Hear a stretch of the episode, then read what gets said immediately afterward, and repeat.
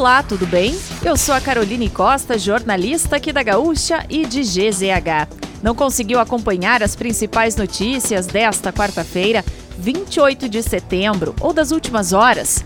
Eu vou trazer aqui para você antes que o dia acabe, que é o nosso resumo diário de notícias do fim de tarde.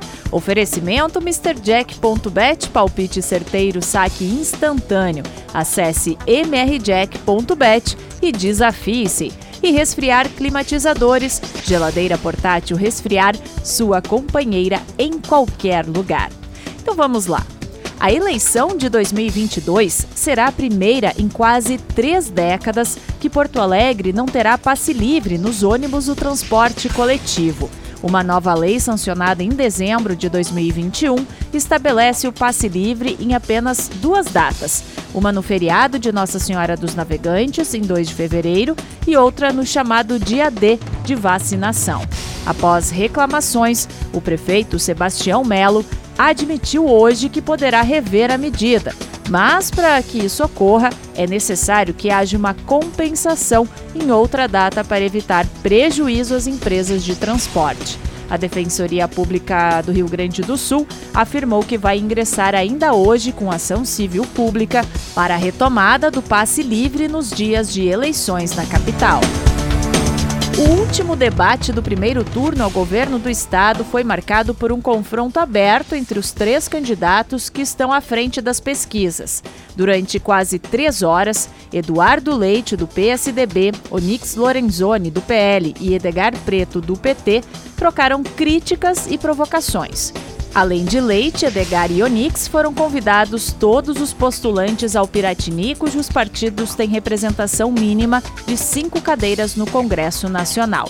Argenta, do PSC, Luiz Carlos Reis, do PP, Ricardo Jobim, do Novo, Vicente Bogo, PSB e Vieira da Cunha, do PDT. As finanças do Rio Grande do Sul, emprego e privatizações foram alguns dos temas do debate promovido pela RBS TV.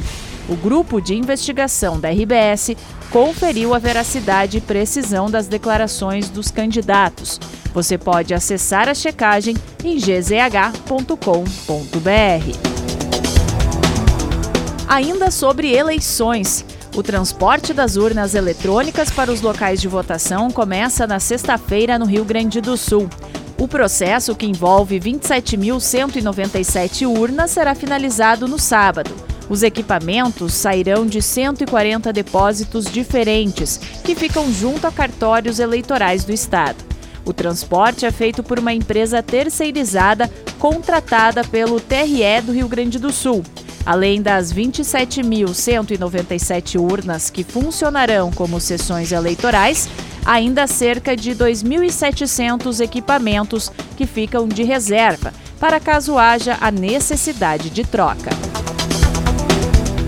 O Hospital de Pronto Socorro de Canoas passou a operar com nova administração a partir de hoje.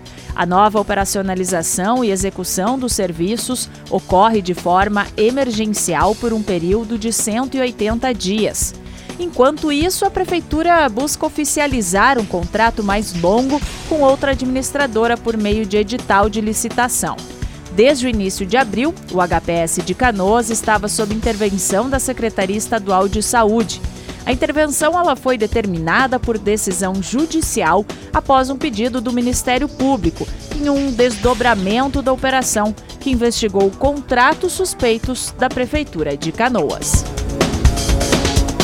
Uma servidora do Tribunal de Justiça do Rio Grande do Sul foi denunciada por desvio de mais de um milhão de reais em alvarás. De acordo com as investigações, Luana Gabriela Bartz Scheffel se valia do cargo e das liberações de acessos para inserir dados falsos no sistema e conseguir que valores depositados em processos de outros cartórios fossem transferidos para os do cartório que ela tinha um controle.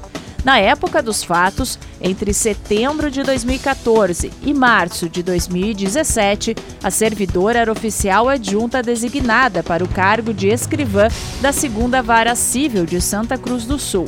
Luana pediu exoneração do cargo e preferiu não se manifestar sobre o caso. E para fechar o nosso resumo de notícias, antes que o dia acabe, tem a previsão do tempo para amanhã. A quinta-feira deve ser de instabilidade em algumas áreas do estado. A previsão de pancadas isoladas de chuva no oeste e no noroeste do Rio Grande do Sul. O tempo fica nublado no litoral norte, na região metropolitana e na Serra.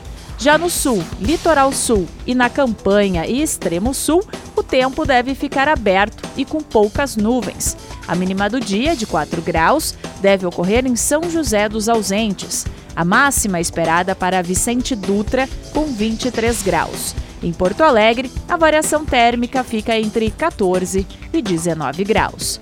Se quiser saber mais sobre algum desses assuntos e muitos outros, além dos nossos colunistas, áudios, vídeos, é só acessar gzh.com.br ou o aplicativo de GZH. Amanhã a gente volta aqui antes que o dia acabe. Até lá!